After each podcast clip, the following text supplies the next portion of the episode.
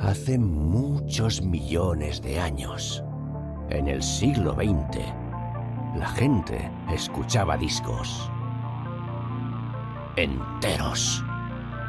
Y a veces se los prestaban y luego hablaban de ellos. Con ustedes, Disco Prestado con Marc Aliana.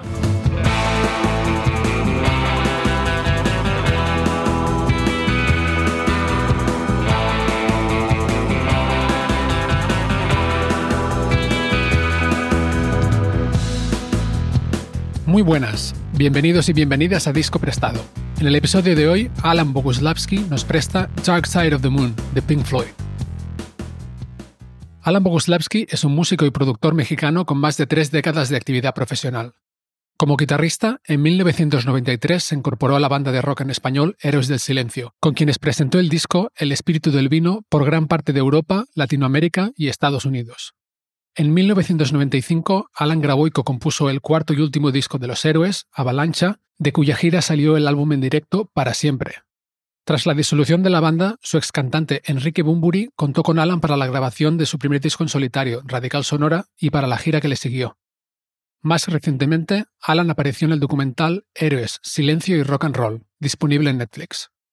Aparte de su etapa con Bumburi y Héroes del Silencio, la cual le valió el perenne apodo de El Azteca de Oro, Alan ha formado parte de diversas bandas de la escena rock mexicana, como por ejemplo Neón, Kenny y los Eléctricos, los Milky Brothers o los Inmortales S.A., y ha producido a artistas como Mauricio Riveros, Dos Lunas o La Nube.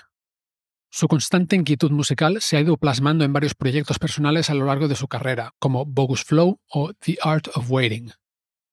En la actualidad, Alan gira continuamente por Latinoamérica, España y Estados Unidos y en los últimos años ha colaborado con las orquestas filarmónicas de Costa Rica y Medellín. Alan y yo nos conocimos en 2008, cuando tuve el enorme placer de viajar a México por primera vez y ambos coincidimos en la banda mixta que el cantante y compositor barcelonés Carlos San armó para las presentaciones de su disco Bala Perdida. De México estarían Alan a la guitarra y Carlos Borunda, conocido como Borux, a la batería, y de Barcelona, Charlie Chicago al bajo y yo a la guitarra. Carlos San me había confiado la dirección musical de la banda, a pesar de que no llevaba mucho tiempo tocando con él y el resto de músicos tenían bastante más experiencia que yo. Así que debo reconocer que me subí a ese avión muy entusiasmado, pero también algo nervioso. Para resumir el resto de la historia, cualquier nerviosismo que pudiera haber experimentado se disipó al instante de conocer a Alan y a Borux, lo pasamos en grande tocando juntos y Charlie y yo acabamos pasando varios días en casa de Alan, en Valle de Bravo, donde, entre otras cosas, nuestro anfitrión nos honró bautizando a dos gusanos mezcaleros con nuestros nombres. Y luego nos los comimos, claro. Un momento, esto suena un poco raro. Pero en fin, vayamos a por el disco que nos ocupa hoy, Dark Side of the Moon. Entre otras cosas, en el episodio de hoy, Alan y yo hablamos de las sensaciones que nos produce el disco, cómo se conocieron los miembros de Pink Floyd, el momento en que se encontraban cuando grabaron Dark Side of the Moon, el espíritu de innovación tecnológica que la banda tuvo desde sus inicios, la trágica historia de Sid Barrett, el cantante y compositor original de la banda, y la transición de Pink Floyd hacia la formación que grabaría Dark Side of the Moon, la importancia del trabajo de Alan Parsons como ingeniero de sonido del disco, el magistral estilo guitarrístico de David Gilmour y algunos de los mitos que a día de hoy siguen circulando sobre este álbum. Y por el camino nos encontramos con David Bowie, Radiohead, The Doors, King Crimson, los Beatles, los Eagles, la Creedence, el Autotune, la Radio AM y el Mago de Oz, entre otros. Y una cosa más, le mando un abrazo muy fuerte a nuestro amigo Oscar Saldaña, que fue el ingeniero de sonido de la gira que Alan y yo hicimos juntos y es quien ha vuelto a ponernos en contacto después de tanto tiempo. Así pues, sin más preámbulo, Alan Boguslavski nos presta Dark Side of the Moon.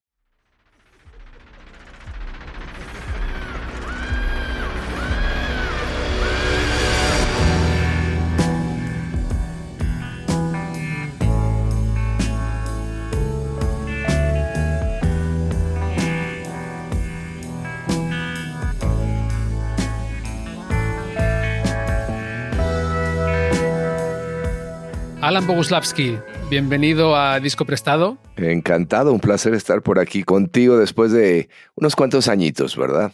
Unos cuantos, unos cuantos. El placer es mío y bueno, digo bienvenido a Disco Prestado, pero bienvenido al lado oscuro de la luna también. Bienvenido al lado oscuro de la luna, sí, sí, sí. Cuando te pregunté por los discos que más te han marcado, enseguida mencionaste este disco, Dark Side of the Moon de Pink Floyd. ¿Podrías contarnos por qué es un disco tan importante para ti y cómo lo descubriste? Pues importante para mí porque sí es, es eh, creo que es el primer trabajo que escucho de Pink Floyd, pero claro, yo tendría nueve, diez años cuando, cuando llegó a mi casa en disco. O sea, porque esto no se escuchaba ni por la radio ni nada. Y fue quedarme hipnotizado con, con el disco. Digo, afortunadamente mi hermano, que era casi cuatro años mayor que yo, pues él ya andaba siendo un adolescente, entonces él ya eh, de repente traía cosas que no ibas a escuchar de otra manera por cuenta propia, ¿no? O sea, estamos hablando de 1973, 74. Entonces, claro, yo, yo empiezo a escuchar ese disco y inmediatamente quedo hipnotizado con él. Y de alguna manera, digo, ahorita utilizamos este lenguaje ya adulto, pero te das cuenta de que resuena, ¿no? Resuena dentro de uno, ¿no? O sea, algo sucede en la química eh, física de uno que dices, esto me gusta, ¿no? Esto me agrada, esto me hace sentir bien. Es una reacción física, digamos, ¿no? O sea, que no solo auditiva, sino que todo el cuerpo siente algo, ¿no? Entras en, en una vibración de empatía, ¿no? Con lo que está pasando ahí. ¿Recuerdas el momento preciso en el que lo escuchaste por primera vez o tuviste conciencia de lo que estabas escuchando? Es que, es que recuerdo muy bien que sí es el, la sala del piso donde vivía yo con mis padres en ese entonces. Y recuerdo, o sea, primero, primero lo escucho un poquito de lejos, ¿no? Porque eh, estaba mi hermano escuchándolo con este amigo mío, Elías, que era el que también le traía muchas cosillas y tal. Yo, como era el, el hermano pequeño, tenía que estar un poquito por ahí, lejitos, ¿no? Entonces ya, ya algo empiezo yo a escuchar, pero Luego también recuerdo cuando tengo la primera oportunidad de poderlo escuchar yo solo, mm. ¿no? Y es a la hora en que no hay nadie en casa porque aparte no me dejaban utilizar el tocadiscos de mi papá, ¿no? O sea, era, era, era, era sagrado el equipo de sonido. Entonces, claro, había, había esas ventanas de tiempo en el que te encuentras solo en la casa y dices, esta es la, esta es la mía, ¿no? Entonces, eh, ponerlo con todo cuidado y, y recuerdo aparte perfecto el disco que tenía las letras. Entonces, eso, eso también para mí siempre fue una, una cosa maravillosa, que bueno, ya a esa edad pues ya tenía un cierto nivel de inglés y podía comprender bastante, ¿no? De lo que hablaban en las letras. Y recuerdo mucho que la canción Time inmediatamente me engancha, ¿no? O sea, esa canción fue como el, el hit para mí del, del disco. Luego ya lo demás, lo fue uno descubriendo, digiriendo y tal, pero inmediatamente el taking away the moments that make of a dull day, oh, ¿no? Y esas, ah, sí, sí, muy bien, ¿no? Es como que uno dice, sí, sí, de aquí soy.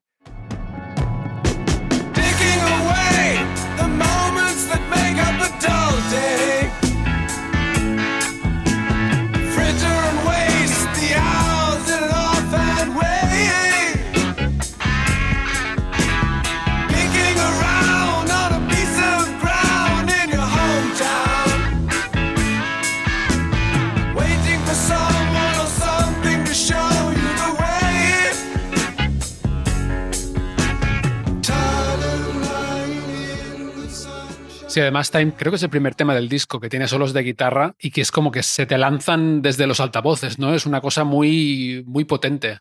Lo es, lo es, lo es, sí, sí, sí, porque luego lo demás entra en estos eh, especie como de viajes, ¿no? Y, estas atmósferas y son temas más largos, pero este es, este es como más directo, ¿no? O sea, aparte con esta introducción que te va atrapando, que te va metiendo, ¿no? Y de repente el, el, el, el ruido del, del automóvil y la explosión, ¿no?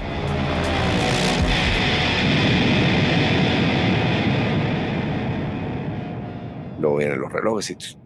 no, no, brutal, brutal. Entonces, en tu familia, aparte de tu hermano mayor, había mucha música, llegaba muchos discos, como... No, no, realmente no. O sea, o sea lo que había en, en casa por parte de mis padres era música clásica, por ahí. Los únicos discos rescatables para mí en ese entonces eran el Sgt. Pepper de los Beatles, que también es uno de esos pilares, ¿no? Para mí estaba también el The Soft Parade de The Doors, que parece un disco bastante oscurillo, ¿no? Y había alguna cosilla más por ahí, pero realmente no, ¿no? O sea, el, el, que trajo más bien esos primeros discos siempre fue mi hermano, ¿no? Empezando con Deep Purple, Kiss, Black Sabbath, de repente llegó Pink Floyd, y de repente de, o sea, cuando em, empieza toda esta época donde empieza a haber muchos de, bandas de rock progresivo, ¿no? De repente empiezas a escuchar a Emerson, Lake and Palmer y entonces ya te vas a King Crimson y, y se empieza a ver esa otra cosa que no se veía en, por ningún otro lado si es que alguien no lo traía. Entonces, este, mis padres no, no puedo presumir que hayan sido muy musicales, ¿no? sino casi en absoluto, pero bueno, a mí me encantaba la música desde chiquito, ¿no? O sea, teníamos la radio AM, escuchábamos Radio 590 La Pantera, ¿no? Llamaba yo de chiquito a la, a la estación, llamaba a pedir canciones. ¿No? Entonces, Qué bueno. Eh, de repente sí, claro, escuchas a los Creedence y, y, pides que te regalen, ya me regalaron un, un 45 revoluciones de los Creedence, ¿no? Mi primer disco. Entonces, de ahí viene, ¿no? Pero sí, este, la, el que traía la música a la casa era mi hermano y era él o sus amigos. Disco prestado. Totalmente. y en ese momento dices que tenías nueve o diez años. ¿e-, ¿Eras consciente de lo que era una guitarra, lo que era un bajo, lo que era una batería? Cuando escuchabas esta música por primera vez sí sabía exactamente lo, lo, que era una guitarra y tal, pero no, no discernías tanto lo que era el trabajo del bajo. O sea, sí discernías lo que era básicamente la guitarra, la batería y la voz. Lo otro lo vas descubriendo con el paso del tiempo, ¿no? Aparte de que, bueno, voy a, voy a hablar en primera persona. Mi manera de descubrir la música siempre es a través de los oídos en esa época. ¿Por qué? Porque no existen los videos musicales, no existe el Internet, no, rara vez vas a ver un concierto que lo van a pasar por televisión. Entonces, siempre ese descubrimiento de la música es completamente auditivo, auditivo sensorial. Muy bien. Pues eh, si te parece, vamos a dar una visión general un poco del, del disco. Sí. Dark Side of the Moon. Como bien has dicho, fue publicado el, en 1973. Lo produjeron Pink Floyd con Alan Parsons como técnico ingeniero de sonido lo cual es un dato muy importante. Oh, sí que lo es. Sí, sí, sí que lo es, ¿no? Y, claro, ahorita que eh, a raíz de esta invitación, pues uno se pone a, a investigar, a ver más, ¿no? Cosas que antes no podía saber. Claro que Alan Parsons debería de haberse llevado muchísimo más crédito como, como productor prácticamente, ¿no? Porque si no cumple solo la función de ser el ingeniero de sonido, sino que es muy propositivo, tiene esa función de ser el ingeniero, pero también mucho de, productor, ¿no? Aparte, en una época en la que el ingeniero de sonido tenía muchísimo que decir en cómo se hacían las cosas y más en un disco tan experimental como este, ¿no? Total. Se grababa en cinta, había un, un número de pistas muy limitado y encima un disco como este que en el que hay efectos de sonido, las canciones están enlazadas una con la siguiente durante todo el disco realmente es un papel muy, muy crucial, ¿no? El que debió de haber tenido Alan Parsons. Sí, sí, increíble, ¿no? De, repente descubrir, o sea, tú te imaginarías que este disco se grabó en una consola de 64 canales, ¿no? ¿No? Y, o sea, era una consola de 16 canales que recién habían traído a, Abbey Road Studios. Entonces dices, increíble lo que, lo que consiguieron, ¿no? Ese sonido tan nítido, tan puro, tan espacial, ¿no? Bueno, también empezaban a jugar con el sonido cuadrafónico. Entonces es muy interesante hoy en día echarse ese clavado para ver el cómo y el por qué, ¿no? Sí, y ahora que eh, mencionas el sonido cuadrafónico, para quien no lo sepa, es un sonido que en lugar de salir por dos altavoces como el estéreo delante de ti, sale por delante y por detrás. ¿no? Es un poco el precursor de lo que sería luego, si lo entiendo bien, el Surround Sound 5.1. Correcto. Que tiene esos cuatro, más el centro, más los graves. Y Pink Floyd, ya desde mucho antes de este disco, ya estaban mucho por la experimentación en general con las luces y de hecho llevaban sonido cuadrafónico en directo. Sí, sí, totalmente. Y el disco se produjo para escucharse en cuadrafónico. En cuadrafónico. Sí, yo la verdad es que nunca lo, lo, he podido escuchar así. ¿Tú lo has escuchado en...? No, tampoco. Sé que lo publicaron así en ese momento, hicieron la versión estéreo y la cuadrafónica y luego ha habido, como sabes, un montón de reediciones. Pero sí, la verdad es que no he escuchado ni este disco ni ningún otro en cuadrafónico propiamente. He ido a casas de amigos que tenían un sistema surround, pero claro, necesitas una habitación también que acompañe. Que acompañe, claro. Que los altavoces estén muy bien instalados, todo, ¿no? Sí, sí, sí, para tener la, la, la, verdadera experiencia. Bueno, alguna vez sí fui a un espectáculo que era de, de proyecciones láser en un auditorio en San Diego, que todo eso era con música de Pink Floyd y básicamente casi era el Dark Side of the Moon, ¿no?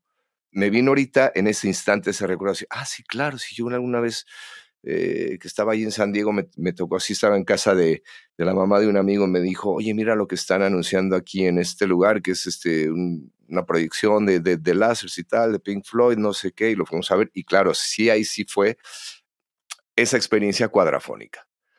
Y luego también nos tocó ver, um, saliendo de, de, grabar un programa de siempre en domingo con héroes, nos fuimos corriendo a ver porque tocaba Pink Floyd en México y entonces sí también la puesta en escena de, Pink Floyd, pues sí llevan este sonido cuadrafónico, pero a nivel masivo, ¿no? Entonces si uno está plantadito más o menos por ahí cerca de la, de la mesa del ingeniero, al centro y demás, sí se lleva uno esta verdadera sensación de cómo manipular el espacio sonoramente. Sí, y en ese sentido siempre han estado a la vanguardia y digo siempre han estado porque creo que incluso ahora hay salas de conciertos o estadios que se sabe que suenan muy mal. Por ejemplo, aquí en Barcelona tenemos el Estadio Olímpico, pero luego hablas con gente que ha ido a ver a Roger Waters, por ejemplo. Bueno, serían o Roger Waters o, David Gilmour en solitario y te dicen, no, no, sonaba increíble, ¿no? Cuando sabes que todos los demás conciertos, siempre, si los has visto o alguien te lo ha dicho, sonaban muy mal, ¿no? Correcto. Digo, yo tuve la, la suerte de, de, que fue Alan Parsons a tocar a Valle de Bravo, que tú mm. conoces Valle de Bravo, en un anfiteatro que daba al lago, o sea, una, una cosa muy pequeña, y yo no podía creer cómo sonaba, ¿no? O sea, dices, todo este equipo tiene que haber venido en avión desde, desde Inglaterra mínimo, ¿no? Para conseguir una perfección y una nitidez. Y no, es, claro, o sea, a final de cuentas es un equipo de sonido que se alquila, pero en las manos correctas, en las manos de quien sabe, ¿no? Yo, yo, yo me quedé impresionado, o sea, solo por poner ejemplos de, que sí, sí, sí se puede sonar bien si se tiene la, digamos, el buen gusto, la sabiduría la técnica para sacar provecho, ¿no? Total. Bueno, pues para poner el disco un poco en contexto también de lo que ha significado en la historia de la música, Estuvo 14 años en las listas Billboard de ventas, sin salir. Y luego ha seguido entrando y saliendo porque ha habido, como decíamos, muchas reediciones. Reediciones, sí, sí, 25 aniversario, tal, tal. 50, acaba de cumplir ya 50 años ese disco. Sí, sí, increíble. Y sigue siendo actual, ¿no? Sigue siendo eh, totalmente atemporal. Especialmente diría yo en, el, en cuestión de letras y de temáticas. Parece una especie de oráculo casi, ¿no? casi, casi, sí, sí, sí. claro, o sea, el, el, concepto de, de, Roger Waters, ¿no? Que es el que escribe prácticamente, si no me equivoco, todas las letras del disco. Sí, correcto, todas. Es de repente agarrar estos temas que son parte de, de, de cualquier ser humano y cómo desarrollarlo y tal. Entonces, no importa las circunstancias, no importa muchas cosas, el tema sigue siendo el mismo, ¿no? La vida, la muerte, la avaricia, la locura, esas cosas que están vigentes en el ser humano desde el pasado hasta, hasta nuestros días. Sí, y algunas de estas cosas particularmente en la vida moderna, ¿no? Iba a comentar que empezamos disco prestado hablando del OK Computer de Radiohead. No sé si lo tienes un poco controlado. Sí, sí, sí, sí, sí. Y también habla de la temática es muy similar, a pesar de que lo que Computer no es un disco conceptual como Dark Side of the Moon, pero en el momento de hablar de ese disco me pareció que se avanzaba mucho a los tiempos. Obviamente hay 24 años entre un disco y otro, pero claro, en este caso, 1973, escuchas estas letras y, y parece que todo de lo que está hablando, casi todo se ha acentuado aún más, ¿no? Si le pusieras o le dieras a leer estas letras a alguien que no tiene ni idea del disco, yo creo que no, no se daría cuenta de que está escrito hace 50 años. Hace 50 años, es correcto. Sí, sí, sí, sí, es totalmente orgánico, ¿no? Eh, palabras de Roger Waters dice, sí, es que no hay nada plástico en él, ¿no? O sea, eh, no hay nada sintético, es, es completamente orgánico, ¿no? Pues orgánico como la vida misma, tal vez. Y comentábamos que el disco, después de esos 14 años sin salir de las listas de ventas, ha estado entrando y saliendo durante mucho tiempo. Se calcula que se han vendido unas, unos 45 millones de copias en todo el mundo. Es el cuarto disco más vendido de toda la historia, de, de toda la música grabada de todos los estilos. Sí, eh, o sea, se le escapan a uno esas cifras, ¿no? Cuando de repente dices 45 millones de discos. Y están en listas durante tantos años. Ahí, ahí, siempre ahí, siempre ahí, ¿no? Es fantástico, la verdad. Y es fantástico también que un disco tan bien hecho y hecho con tanta alma funcionara también a nivel comercial. Cierto. Porque muchas veces eso está bastante desconectado. Quizá de un tiempo a esta parte más desconectado de lo que estaba en los 70, en el, que especialmente la, yo diría en la música inglesa había una explosión de creatividad increíble o sea, tú ves las listas de ventas de los 70 en Estados Unidos también. y, es increíble. O sea, hay una variedad y una artesanía en la música que cuesta mucho encontrar ahora mismo, por ejemplo, ¿no? No sé cómo lo ves. No por decir que todo lo de antes era mejor, pero en este caso, en este aspecto. Bueno, era, era distinto y ahí era más artesanal, ¿no? Por así decirlo. ¿No? Ahora el uso de las herramientas tecnológicas, pues claro, tiene sus cosas positivas, ¿no? Tiene sus cosas en, en las cuales yo creo que pueden ayudar y pueden también ayudar a fomentar mucho la creatividad, pero entonces pierdes esa, esa parte artesanal, esa parte así como, como táctil, ¿no? De, mm. de cómo hacer las cosas. Este, ah, curiosamente, justo ayer estaba viendo esta serie de documentales que se llama This is Pop, ¿no? Y, me vi el capítulo del autotune. Lo he visto. Y es interesantísimo, ¿no? Entonces, y me pareció muy curioso haberlo visto justamente ayer por la noche antes de tener esta charla, ¿no? Porque, claro, de repente era una, una, una manera de contrastar y, me parece que hay unas opiniones bastante eh, interesantes y valiosas ahí, ¿no? Claro, antes se necesitaba que alguien cantara. Como dicen, ahora lo único que necesitas es una cara bonita, ¿no? Sí, literalmente bueno, claro, ah, yo creo que el oído distingue también, ¿no? Pero sí, literalmente alguien puede entrar y leer un texto a ritmo más o menos, más o menos, y eso se puede convertir en una melodía en el laboratorio, ¿no? Sí, totalmente. Una melodía perfectamente afinada, perfectamente a ritmo. Sí, ahora tenemos muchas herramientas. Como dices, hay muchas cosas buenas. Por ejemplo, se ha democratizado la música en el sentido de que es mucho más fácil y mucho más barato grabar algo que suene muy bien. Correcto, sí, sí. En la época que estamos hablando, realmente todo ese material valía muchísimo dinero y si no tenías una, compañía que estuviera detrás tuyo poniendo muchísimo dinero, no ibas a ninguna parte, ¿no? Es, exacto, ¿no? O sea, por ejemplo, volviendo a la, a la grabación, ¿no? Que de repente ve uno que claro, que ellos están metidos ahí en, Abbey Road Studios, ¿no? Y que tienen buqueado quién sabe cuánto tiempo, entonces que entran y que tocaban y que de repente, pues, ah, no hay partido de fútbol y nos vamos a ver el fútbol. O sea, eso hoy en día sería impensable, ¿no? Al menos que fueras, yo qué sé, un multimillonario que no tuviera nada mejor que hacer que de repente decir, me voy a buquear Abbey Road por dos meses para ver qué se me ocurre, ¿no? Casi, casi. Sí, y mm, recientemente en Disco Prestado hemos hablado de Selling England by the Pound de Genesis, que se editó en el mismo año, en el 73. Y con ah, el invitado Kiki Serrano hablábamos de también la diferencia en que estas bandas de las que estamos hablando, cuando llegaban al estudio a grabar este disco, por ejemplo, que Pink Floyd era el octavo disco de estudio ya, habían tocado juntos muchísimo, o sea, muchísimas horas. Eh, eh, había, había una, una sincronía y una práctica increíble, ¿no? Sí, sí, sí, es, eh, una maquinaria muy, muy, muy bien engrasada, ¿no? Una simbiosis ahí. Y también mucho que lo que comentan, que hay mucha hermandad dentro de la banda. o sea, que la cosa ahí está fluyendo brutalmente y que ellos están también en un momento de decir, ok, vamos a dejar este mundo medio espacial, medio abstracto, medio psicodélico, vamos como a aterrizarlo un poco más y, y pues por todo lo que yo me he estado también documentando, ¿no? Y viendo, es que había, o sea, como que estaban ellos en su mejor momento como banda, lo cual también se nota, ¿no? Eso siempre va a quedar plasmado, en Esa fluidez se siente, o sea, todo se siente que fluye de una manera muy, muy natural, ¿no? O sea, incluso las, las transiciones de un tema a otro, este, las cosas, o sea, todo está, está, fluyendo, ¿no? Hay, hay, hay, mucha armonía dentro del, de la música. Eso se nota y se, se escucha y se siente.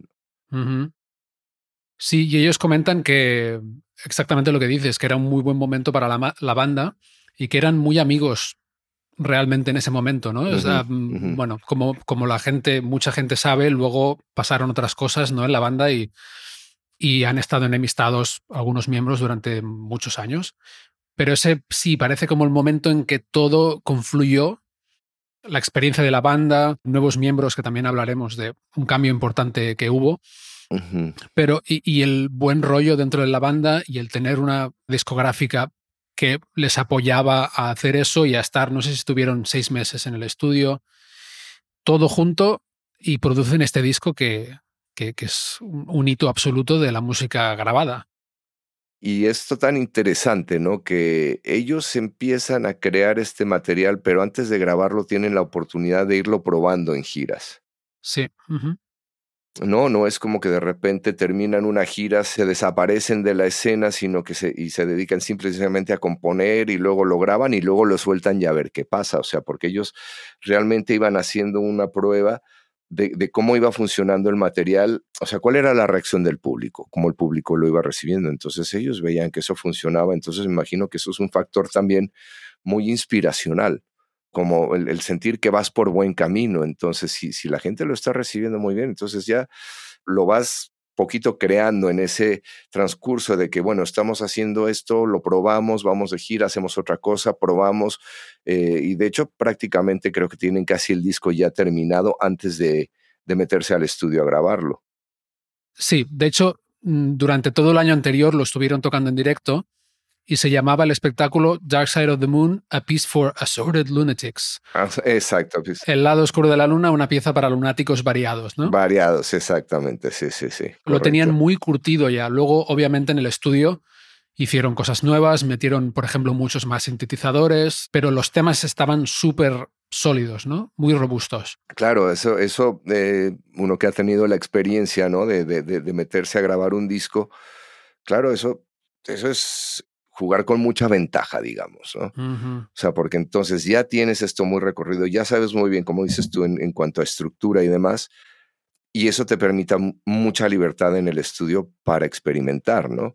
Y para dejar que las cosas vayan fluyendo, porque de ahí los felices accidentes, ¿no? Los happy accidents que suceden en... No solo como sucedió en, en la grabación de The Great King in the Sky, ¿no? Con, con esta eh, cantante Claire, ¿cómo se llama? Torrey. Sí, ¿no? Que también dice, no, pues al final se puede decir que es casi un happy accident, ¿no? Lo que pasa con ella. Entonces, sí, sí, no, es, es, maravilloso, el resultado es mágico. Yo, yo mientras más lo escucho, más me gusta. O sea, no, no puede aburrirme ni por un instante puedes de repente decir, no, no, no estoy en el humor, no, no es que lo voy a poner todos los días, pero siempre que lo voy a escuchar va, va a ser algo que, que siempre va a sonar fresco, que siempre te va a despertar antiguas y nuevas emociones.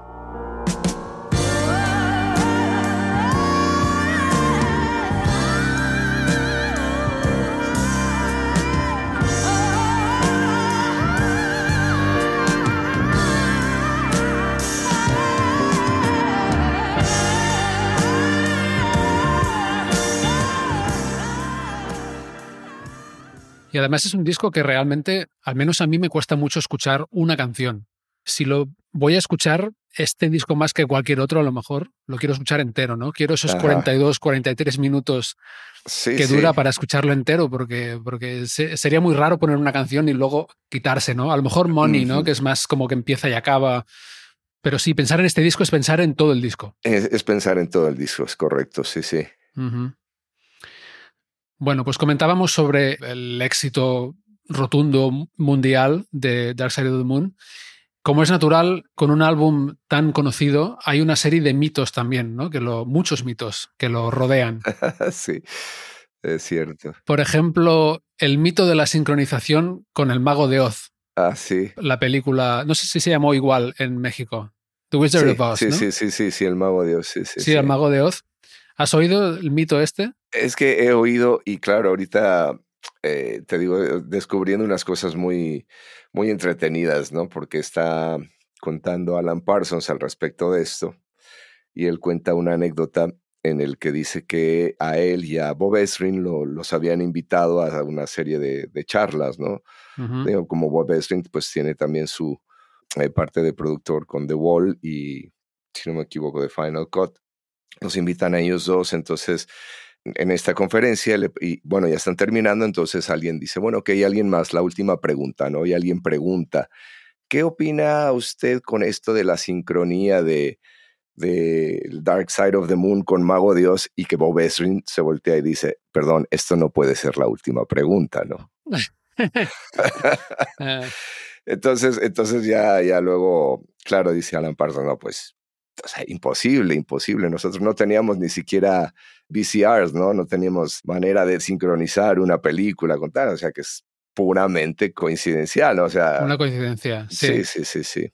Para quien no lo sepa, estamos hablando de un mito que lleva décadas dando vueltas, que es que el disco Dark Side of the Moon se grabó en sincronía con la película El Mago de Oz, porque puedes poner la película sin el audio de la película y el disco al mismo tiempo y hay, hay unas coincidencias increíbles, ¿no? y, bueno, el, mito también es que hay gente que hace esto pues eh, fumándose un canuto o bueno, con alguna sustancia psicotrópica a lo mejor. Psicotrópica, claro. Que tiendes a, a, creerte muchas más cosas también, ¿no? De, pero ese es el mito, sí, desmentido, como dices, por Alan Parsons. Por Alan Parsons, sí, Y por Roger Waters y, por todos, y con el argumento este, ¿no? De que no tenían... Eh, sí, o sea, que, no, tenían reproductores de vídeo. Hubiera sido muy difícil, ¿no? Eh, hubiera sido imposible, ¿no? O sea, tecnológicamente era imposible, ¿no? Entonces ya con eso queda desmentido también el, el, famoso mito de que había una fábrica que solo producía discos de Dark Side of the Moon, ¿no? Que tenían una fábrica en algún lugar que lo único que hacía era hacer copia tras copia tras copia, ¿no? Todo el día, sí.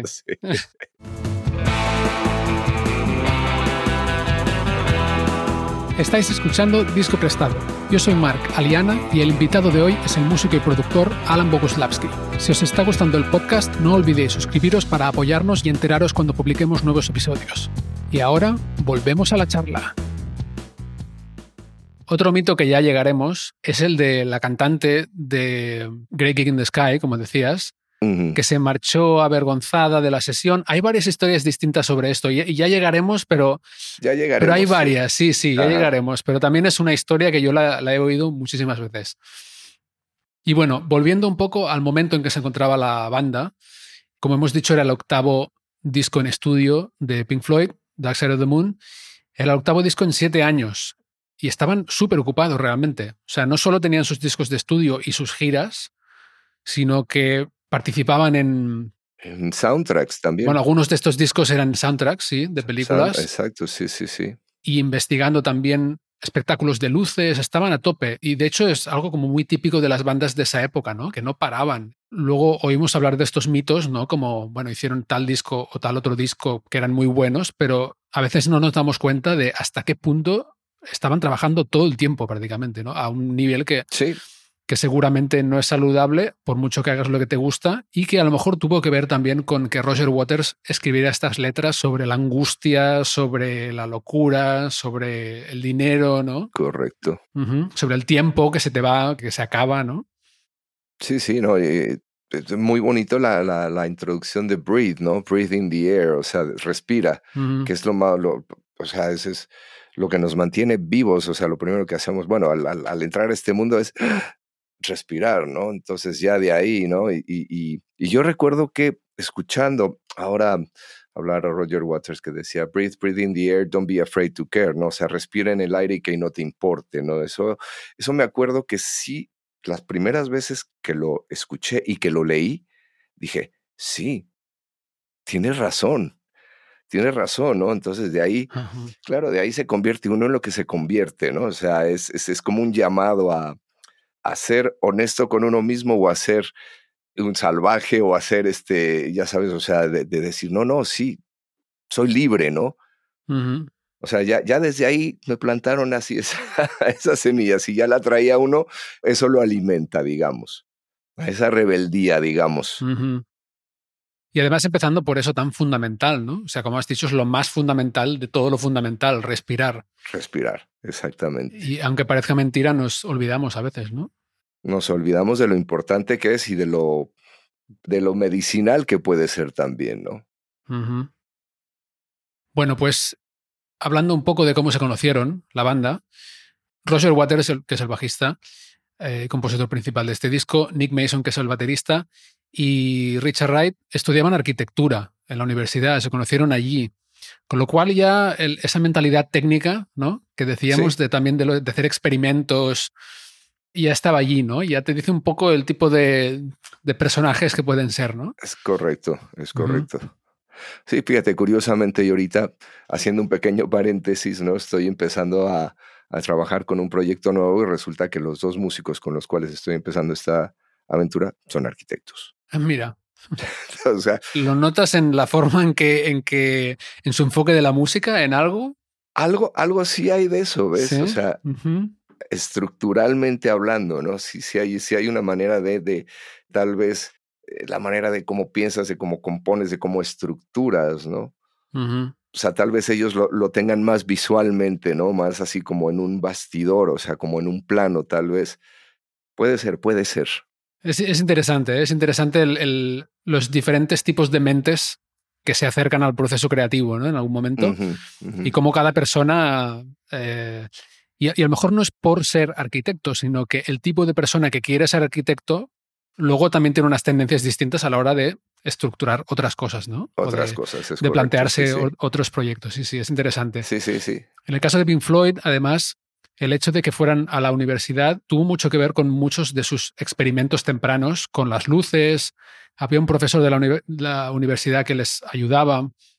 Incluso creo que les acabó alquilando un apartamento donde vivieron juntos por primera vez. O sea, en, la universidad y la vida universitaria estaba muy, muy mezclada con, de hecho, muchos de estos grupos de la época en Londres. Había un florecimiento cultural en las universidades muy importante. Cierto, y las artes eran muy, muy, muy tomadas en cuenta, ¿no? Sí.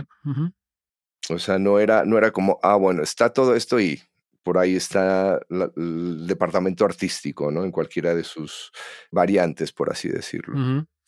Sí, y había muchos fondos. Y de hecho, me estaba leyendo este libro de Nick Mason, Inside Out bueno, que es como su historia de Pink Floyd. La verdad es que solo he leído hasta Dark Side of the Moon, hasta ahora. Okay. Pero él habla de esto, de ese momento en el que además desde las universidades públicas se invertía mucho en proyectos como a fondo perdido, ¿no? Que realmente su generación pudieron probar muchas cosas. Sí, sí, sí, sí. Unas pocas funcionaban y otras no, pero bueno, se probaba otra cosa, ¿no? Esa oportunidad de probar y fracasar y probar otra cosa y de poder dar forma a las ideas que uno tiene más allá de tu mente, ¿no? Porque tienes los medios técnicos y económicos para hacerlo. Económicos para hacerlo, correcto. Sí, sí, sí, buenísimo. Qué afortunados, ¿no? O sea, que realmente qué afortunados que haya habido esa apuesta, digamos, ¿no? Por parte de las, instituciones, incluso de los mismos gobiernos y tal, esa apertura de decir, o sea, no solo le des a, la gente unas herramientas técnicas, sino también la, desarrollar mucho la parte creativa, ¿no? Sí, sí. Y hablando de estudiantes de arte o de eh, artes en las universidades, Sid Barrett, que fue el, cantante original y compositor principal de la banda mientras estuvo allí, era estudiante de arte. y era amigo del bajista Roger Waters desde la infancia. Entonces, en algún momento hubo otros miembros del proto Pink Floyd, digamos lo que eran antes de ser Pink Floyd con otros nombres, y en algún momento se juntaron, ¿no? Estos cuatro miembros y grabaron sus primeros singles, sus primeros discos, empezaron a tener algo de éxito y el, estilo era muy distinto al de Dark Side of the Moon, ¿no? A lo que luego evolucionaron para ser. Totalmente, sí. Sid Barrett, su estilo era como muy psicodélico, con acoples, era muy vanguardista en ese sentido como guitarrista también, ¿no? con ecos, con muchas disonancias. Como compositor era muy inglés, que eso tampoco era muy típico en la época. Estamos hablando de finales de los 60, como 67, 68. Sí, sí, sí, sí. Muchos de estos grupos, los Beatles, los Rolling Stones, no siempre fingían un acento americano, pero muchas veces enmascaraban el acento inglés, ¿no? Eh, porque claro, tocaban rock and roll, que era un estilo americano, Ajá. y hacían un poco de... Eh, lo enmascaraban un poquito porque no, no estaba de moda, no estaba... No era guay, no sé cómo lo dirías. eh, No era, Sí, no sí, era sí. molón, decimos aquí, ¿no? Cantar con acento Correcto, inglés, sí, pero sí. Sid Barrett sí cantaba así. It's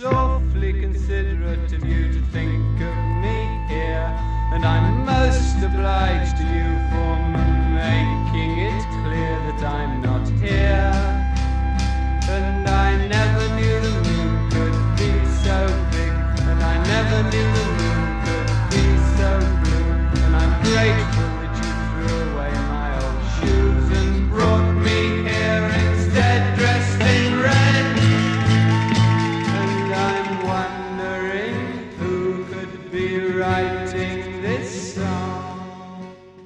Si tú, por ejemplo, en mi caso, yo conozco a Pink Floyd con Dark Side of the Moon, con Animals, con Wish You Were Here y de repente tienes que voltear atrás para ver de dónde venían, dices, uh, y empiezas a ir hacia atrás, digamos, en reversa a partir de ese momento y cada vez se va haciendo una música, claro que no es tan fácil para el que está escuchando, ¿no? O sea, porque entonces, eh, si no me equivoco, era Middle que venía antes de Dark Side of the Moon Sí. y luego vamos por ahí a Umaguma y, y de ahí vamos yendo para atrás y como que, o sea, claro, o sea, ahora sí que esta pieza perfecta, maleable, melódica, no sé, que casi casi que uno pudiera tocarla, acariciarla y tal, de repente se vuelve todo un, un- un- un universo donde, a ver, ¿dónde estoy? Para, y, y estos sonidos, ¿por qué? Y tal, o sea, no, no es no es fácil, ¿no? No es una escucha fácil, digamos.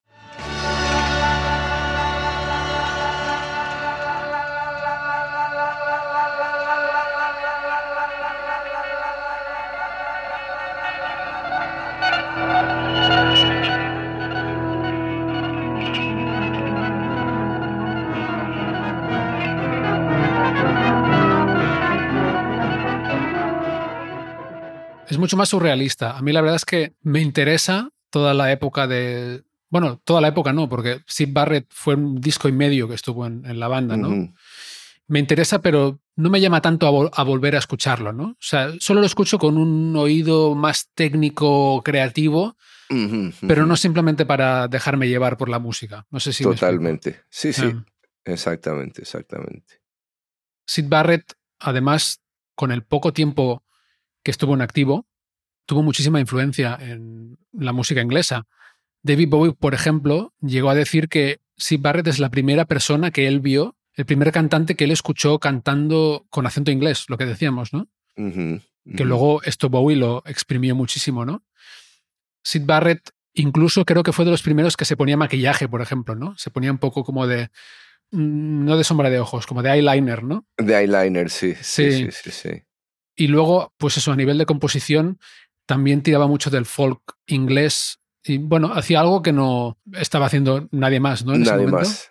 Sí, exacto. Sí, sí, o sea, innovando, ¿no? O sea, Sí, ok, sí, sí, vienes del folk y tal, pero te lo, lo, lo empiezas a llevar a otros terrenos, ¿no? Empiezas a, a agarrar esa, esa raíz y a desmenuzarla y a, a darle tu interpretación, ¿no? Que sí es muy, pero muy, muy único, muy experimental, muy arriesgado también, ¿no? Ujú.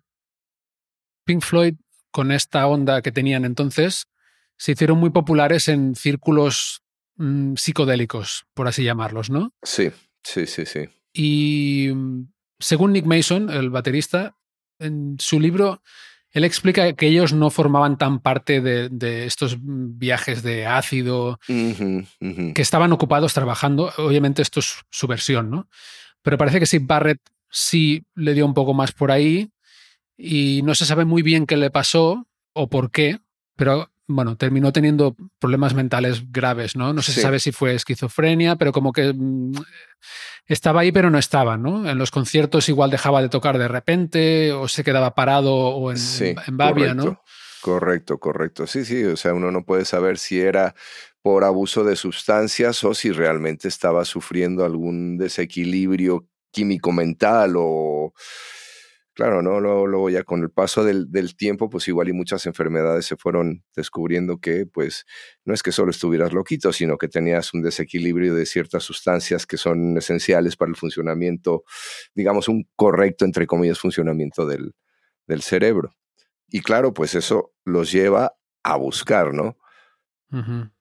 Alguien que fuera confiable a la hora de, a ver, pues necesitamos a alguien que sí pueda estar ahí todo el tiempo, ¿no? Sí, y ahí entra David Gilmour, que será el guitarrista y cantante principal de Dark Side of the Moon. Y por un momento fueron cinco miembros. Y tal y como lo explican, hubo un día que, que salían de concierto y tenían que pasar a buscar a Sid Barrett y dijeron, oye, ¿y si no, y si no le vamos a buscar? Y ya pues es muy triste, ¿no? Pero, pero parece que fue así empezó la cosa y acabaron tocando sin él aún grabaron el, segundo disco, o sea, estaban los dos, ¿no? Estaba Gilmour y estaba Barrett, pero se ve que sin Barrett estaba ya, le costaba muchísimo hacer cualquier cosa, ¿no? Por lo visto intentaron, la banda intentó ayudarle hablando con la familia, oye, que, realmente Sid está muy mal, bueno, Roger se llamaba en realidad. Intentaron llevarle a un psiquiatra, estuvieron, según Nick Mason, estuvieron en Formentera, en España. Mira. Se ve que había ahí un, médico que era muy popular en la comunidad de músicos de esa época. Pero bueno, total, que al final acabaron prescindiendo de él. En algún momento volvió a Cambridge, que es de donde era, y pasó el resto de sus días, dicen que pintando a veces, pero como muy dejado y muy alejado del ojo público, ¿no? Y murió, creo, a los 60 años o así. Sí, y, esta imagen que tienen que algún día me parece que se les aparece por el estudio, ¿no? En alguna grabación y lo ven. Ah, sí, y lo ven esto, ¿no? Calvo, sin cejas, este, de ahí la, la, imagen del personaje de Pink en la película de, de Pink Floyd The Wall, ¿no? Que ven un personaje que dicen, Dios mío, ¿no? ¿Qué pasó con...? Sí. Es una anécdota de estas también así medio medio oscuras, medio tristes también, ¿no? Sí, sí. Se ve que no les reconocieron. Según tengo entendido, Sid Barrett apareció en el estudio cuando estaban grabando Shine on You Crazy Diamond. Shine on You Crazy Diamond, es correcto. Del disco siguiente, que además es sobre él, al menos en parte. Después de que él se fuera de la banda o lo echaran o lo dejaran, escribieron muchas letras sobre él, ¿no? Y ellos se quedaron flipados porque estaban en esta canción y de repente después de no, no verlo en, no sé, 6, 7 años, algo así, mucho tiempo, se presentó en el estudio y creo que es la última vez que lo vieron, al menos la mayoría, la mayoría de ellos. Correcto, sí, sí.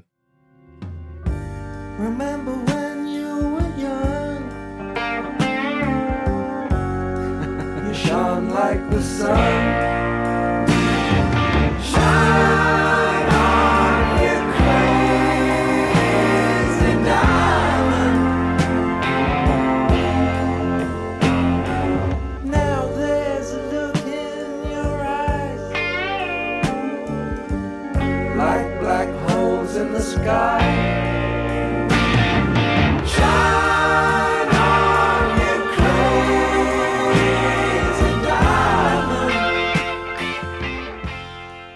fin, una, historia así muy triste la de Sid Barrett. Bueno, pues Alan, normalmente cuando empezamos a hablar de un nuevo disco prestado, hago un poco de efemérides del año en que salió el, disco. Pero como este disco ya es del año en que salió el disco prestado anterior, que fue el Selling England by the Pound, pues ya, ya, conté pues, eh, que había dictaduras en, en, gran parte del mundo hispanohablante. Pero bueno, más en lo musical, en ese mismo año salieron discazos de Inglaterra y de otros lugares. Por ejemplo, el Cuadrofenia de los Who, hablando de sonido cuadrafónico. Cuadrafónico, ajá. Aladdin Sane de David Bowie, que también cumple 50 años. Desperado de los Eagles. Ajá. Si no recuerdo mal, son santos de tu devoción. Sí, también, también, sí, sí, sí, me encantan los Eagles, sí, sí, sí, claro que sí una de las primeras, si no la tercera canción que me aprendí fue Hotel California, ¿no? La versión fácil, pero sí, o sea, y claro que es una banda con la cual yo también he conectado mucho a nivel sonidos. sabes, este rock norteamericano, digamos, el, el, buen rock norteamericano, ¿no? Que tiene esta mezcla de rock, que tiene esta mezcla de folk, ¿no? Pero tiene algo de country también, si quieres, ¿no? Unos matices ahí. Entonces, sí, sí, sí, bastante, bastante queridos los Eagles para mí. Igualmente, a mí me gustan muchísimo y además es una banda a la que no le había prestado mucha atención hasta hace igual 6 o 7 años. Salió un documental en Netflix y como me gusta ver documentales de música en general, lo puse y me quedé alucinado. Y, lo- y desde entonces, ya te digo, igual hace 5 o 6 años, los he estado escuchando mucho, lo mismo, ¿no? Empezando por el primer disco y luego, bueno, siguiendo. Y sí, me parecen una super banda. Gen- Mm. Sí, sí, genial. Bien, por ejemplo, los Creedence, ¿no? Pero los Creedence yo les tengo este amor desde, desde muy pequeñito, desde los 3, 4 años, ¿no? De. Cotton Field sonaba en el, en el radio, ¿no? Y Who'll Stop the Rain sonaba en la radio. Yo, yo también ya me quedaba ahí como, ¿qué es, qué es, qué es esto, no? Claro, ahí sí uno no sabía de qué trataban las canciones y tal, simple y sencillamente se sentía bien. ¿No? Y Entonces, verdad que dijiste lo del documental, eh, claro, hay un documental también de los Creedence por ahí, no me acuerdo si está en, en Netflix o en, en Amazon, alguna de las plataformas está, que es imperdible, ¿no? O sea, que eso es algo que yo se lo recomiendo a cualquier músico y no músico también, ¿no? Y que es un poquito, te cuentan brevemente la, la historia de la banda en 45 minutos y luego te pasan su primer concierto que dieron ellos en Inglaterra, en el Royal Albert Hall, ¿no? Y te das cuenta que qué, qué, qué, qué brutal banda, ¿no? O sea, el John Fogerty es un fiera cantando y tocando la guitarra, ¿no? Luego su hermano tocando la guitarra rítmica, que, que yo soy muy fan de los guitarristas rítmicos, muy infravalorados, ¿no? Ujú, en, ujú. el, en el mundo y demás, pero bueno, ya nos fuimos por ahí de, de paseo. Que no, no, con- pero sí, la- los, eh, los guitarristas rítmicos, que además la guitarra rítmica es lo que escuchamos el 90 y mucho por ciento del tiempo, ¿no? Ajá. Pero en cambio hay, ciertamente. un, hay una. mm, Bueno, los solos reciben mucho aplauso y el ritmo, que es lo que está aguantando la canción durante casi todo el tiempo, a veces todo el tiempo queda muy, muy diluido, es verdad. ¿eh? Claro, sí, sí, ahí, está, ahí estamos muy, digo, es que ese aparte siempre ha sido como mi, mi papel y, y para lo que yo me siento que soy bueno, ¿no? Que aporto, ¿no? O sea, yo no me siento un guitarrista de solos. He hecho unas cosas que me gustan mucho, pero que son muy sencillas, ¿no? En ese sentido soy muy gilmuriano, ¿no? De mientras menos notas, mejor. Si puedes hacer, contar una pequeña historia con pocas notas, eso me parece brutal, ¿no? Y entonces siempre parado pues en ese lado de la guitarra rítmica. Y claro, y uno está ahí muy, muy contento, disfrutando lo que estás haciendo y es más, sí, que los aplausos se los lleven los otros, está bien, ¿no? Yo, yo, aquí, me estoy, yo aquí me lo estoy pasando así en grande, ¿no? Por poner eh, otro ejemplo, ¿no? Este, a, a Malcolm Young de ACDC, ¿no? Totalmente. Y uno está pensando siempre en Angus Young, Angus Young, Angus Young, pero si quitas a Malcolm Young de la, de la ecuación es como que el, el- el pastel se te cae, ¿no? O sea, se, se- Mm, se- total. se hunde el sufle así.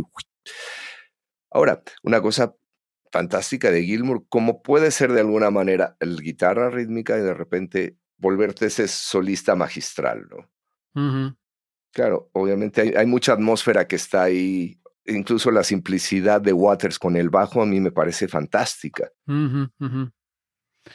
Y es parte de la magia, creo, de este disco, que no están compitiendo entre ellos. Igual luego competirían por otras cosas, pero porque su instrumento esté más presente, no. No, Está todo muy, muy equilibrado. totalmente, sí. Y es verdad lo que dices de Gilmour, porque, claro, luego todos sabemos que en los, a finales de los 70, con Van Halen, y luego en los 80 vinieron los Guitar Heroes, ¿no? Como se les llama. Ajá. Y desde entonces, pues bueno, ha habido un poco la división entre los guitarristas rápidos y súper técnicos. Es una división un poco falsa, creo yo, ¿eh? porque se- en realidad se puede...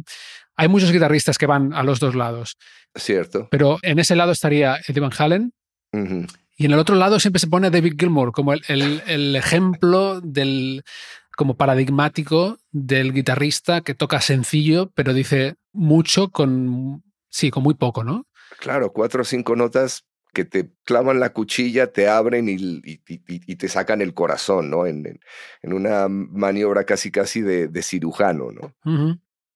Sí, y además, bueno, igual luego podemos hablar un poco más del estilo de David Gilmour, pero realmente hace lo que estamos diciendo tocando pocas notas por segundo, por así decirlo, pero además tocando muy pocas notas. O sea, él básicamente está tocando blues Sí, ¿no? sí, sí, Está tocando blues. unos bendings. Sí, con sus bendings y, y encima no se repite. O sea, con lo poco que hace, entre comillas, es muy difícil decir, ah, este solo es igual que el de la otra canción, que no, no. O sea, hay una variedad ahí expresiva increíble con relativamente pocos ingredientes. Me parece que tiene un mérito increíble, ¿no? Bueno, por algo está ahí donde está, ¿no? En el mundo de los guitarristas. Exacto. No es por ir sí, rápido sí. Ni, y ni otras cosas. ¿no? No, no, y, y que todo tiene su virtud, ¿no? Sí. O sea, una cosa es que, por ejemplo, yo no particularmente no conecto, ¿no? Con los guitarristas virtuosos. Lo puedo aplaudir, digo, fantástica y tal, pero a mí no me mueven la fibra, ¿no? Cambio David Gilmour, que es lo opuesto, es el, el que me hace cerrar los ojos, el que te puede mandar a volar, te puede sacar la lágrima, ¿no? Sí, así. Sí, sí, sí. Y esa nota larga que se alarga y se alarga, que va, te parece que va cambiando, ¿no? Es la misma nota, pero va cambiando el sonido, sí, sobre todo cuando la guitarra está distorsionada, ¿no? Cuando hay overdrive. Es, Ah, a mí me gusta todo, la verdad, pero no me gustaría nada ver, por ejemplo, a una banda de versiones tocando un tema de Pink Floyd con el guitarrista mandándose ahí las mil notas. Para esta música, para mí es perfecto como está, ¿no? Sí, sí, es lo justo, ¿no? Ni más ni menos, lo justo, exacto. Sí, sí, sí. Bueno, pues antes mencionabas el Medal, que es el disco anterior Anterior. de Pink Floyd, anterior al Dark Side of the Moon. Y dentro de ese disco está la canción Echoes, que dura, no sé si dura 20 minutos o incluso un poco más, Sí, sí, sí, sí, sí. que sí. tomó, es una cara entera del, del- la segunda cara del disco, Sí, del vinilo, y realmente da la sensación de que Dark Side of the Moon estilísticamente salió de esa canción un poco, ¿no?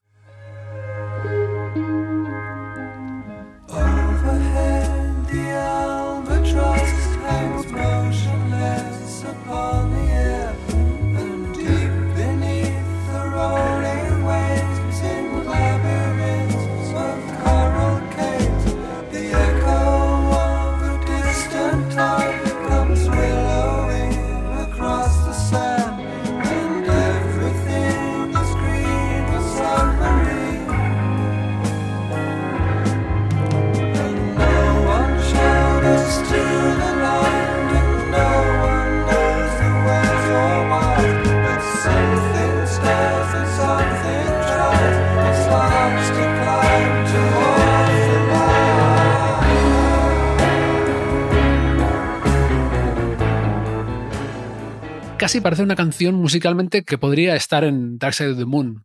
sí, sí, sí, sí, sí. El sí. tipo de arreglos, de sonido, de- ritmo, de las voces, ¿no? Correcto. Y posiblemente, bueno, más bien seguramente de ahí el, la idea de Waters de decir, hagamos este disco pero que no haya pausa entre canción y canción. Que una canción se mezcle con la siguiente, que la siguiente se va a mezclar con la otra. O sea, tiene un principio y un fin. Realmente es casi, casi como un, como un solo track, por así decirlo. ¿no? Sí. Uf, mira que, que hacerse un temita de 20 minutos tiene, tiene lo suyo, ¿verdad? Tiene tela, sí, sí. Que además luego lo mm, tocaron en directo en la película de Pompeya, Es cierto. que también es otro de los proyectos que mientras grababan el disco salió, ¿no? Por lo que decíamos es que estaban muy ocupados. Sí, sí, de repente la gira en Japón y regresan para hacer esto, pero entonces tienen tiempo para meterse otra vez al estudio y ver un poquillo, luego se van otra vez a hacer el, el- el live at Pompeii. Este, qué increíble, o sea, yo, yo realmente lo, lo, lo veo, qué increíble, qué admirable. Y otra cosa también, yo creo que también muy, muy importante a tomar en cuenta es que eran unos muchachos muy sanos. A diferencia de lo que se puede llegar a pensar, ¿no? Es que para haber compuesto y grabado eso tienes que haberte tomado no sé cuántos tripis y, o andar eh, con psiloci... No, no, no. O sea, estos fumaban, se hacían algún canuto por ahí, se tomaban sus cervezas y para de contar, ¿no? O sea, y por lo, también por lo que he leído, pues eran, eran muy deportistas, ¿no? Físicamente estás en muy buen estado para esa carga de trabajo. Porque si estás en otras cosas, te acaba reventando, ¿no? O sea, entonces, claro, ellos pues están trabajando y están eh, tomando sus momentos de esparcimiento, por así decirlo, ¿no? Y están viajando y están trabajando y tal. Entonces la cosa fluye, o sea, y sí también hay esa, eh, no sé si, si, si limpieza, ¿no? no sé si sería la, la palabra correcta, ¿no? Pero suena limpio el disco, ¿no? En ese sentido. Hmm. Sí, pues no lo había pensado así, la verdad, ¿eh? Pero sí, sí, entiendo lo que quieres decir. ¿Sabes? O sea, sí, estás hablando de la locura y demás y tal, pero no hay, no hay una parte oscura, no se siente denso, se siente fluye, o sea, Sí. De hecho, eh, oí a alguien decir que una de las claves del éxito del disco es que habla de cosas muy oscuras, pero te hace sentir bien. te hace sentir ¿No? bien. Exactamente, sí.